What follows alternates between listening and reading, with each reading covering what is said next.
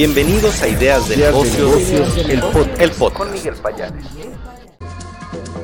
Hola, buenas noches Miguel. Ya por fin viernes. Como cada semana aquí está el análisis con la información más importante de la industria inmobiliaria desde la redacción de Minuto Inmobiliario Podcast. Esta semana destaca la siguiente información. En la capital del país se anunció un programa para congelar las deudas de 100.000 familias con el Infonavit.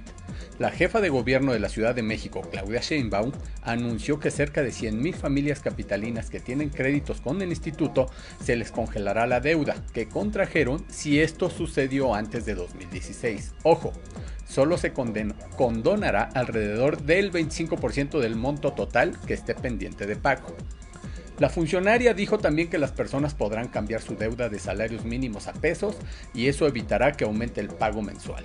Miguel, vale la pena señalar, con base en el compromiso que tenemos aquí en Ideas de Negocios para con nuestros seguidores de no solo informar, sino analizar también todo lo que les compartimos, que esto que salió a decir la jefa de gobierno junto con el director general de Infonavit, Carlos Martínez, no es un logro político del gobierno de la ciudad, sino es uno de los cambios relevantes que se dieron gracias al apoyo de los tres sectores que conforman el Infonavit y que justamente lo vimos aquí hace algunas semanas, que son los trabajadores, los empresarios y el gobierno federal. Que no les vendan espejitos a los capitalinos, así que corran la voz.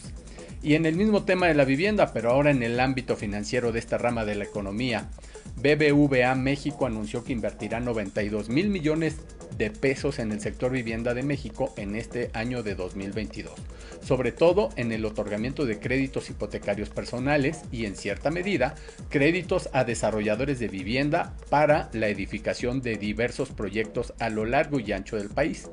La institución financiera espera colocar más de 40.000 hipotecas por un monto superior a 66.400 millones de pesos y en lo que respecta al crédito a desarrolladores, planea colocar poco más de 25.200 millones de pesos para la construcción de proyectos residenciales. Cabe acotar que este plan se presenta ya tarde en el año y que las cifras son similares a las presentadas en los años previos a la pandemia, por lo que el crecimiento de la inversión es prácticamente nulo. Por otra parte, el Banco Español nunca reporta qué sucede finalmente con sus planes, así que si bien México es muy rentable para ellos, nunca hemos conocido qué nivel de aportación e importancia tienen estos planes en sus resultados financieros.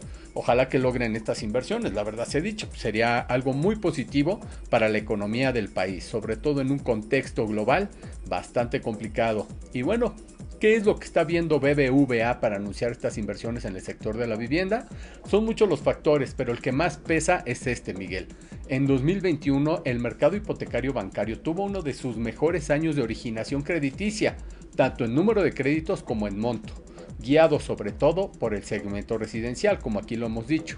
Y si bien Infonavit y Fobiste coloca mucho más créditos que todas las entidades financieras privadas juntas, no debemos dejar de notar que, de acuerdo con la Comisión Nacional Bancaria de Valores, la colocación de hipotecas privadas creció 29.2% en los 12 meses de 2021, comparado con el mismo periodo de 2020. El número de créditos aumentó 25% en el mismo lapso. Esta combinación resultó en una mayor hipoteca promedio otorgada por la banca, lo actual tuvo un valor promedio de 1.7 millones de pesos, que es justo el valor que corresponde a una vivienda media. El Infonavit por su parte tuvo un avance en un monto financiado de apenas 2.6%, mientras que en el número de créditos se observó un ligero retroceso de menos 0.7%. Esto a pesar de las modificaciones en la ley de Infonavit de diciembre de 2020 que permite a más derechohabientes obtener un crédito hipotecario. Fobiste aumentó ligeramente también su colocación de financiamiento con un aumento de 3% en el número de créditos otorgados, mientras que en el monto real de cada uno sí se mostró una disminución de 2.8%. Y bueno, esta situación de Infonavit y Fobiste aquí hemos señalado la causa Miguel, es más estructural que coyuntural. No hay oferta suficiente de vivienda económica ni social que es hacia la que están enfocadas. En tanto, los bancos sí que están aprovechando la pujante bonanza que se da en los segmentos medio, medio residencial, residencial y de lujo. Estas son las razones para el optimismo de BBVA en el anuncio de su inversión para este 2022, Miguel. Hasta aquí mi comentario. Soy David Aguilar de Minuto Inmobiliario Podcast. Nos escuchamos la siguiente semana. Que tengan un muy buen fin de semana.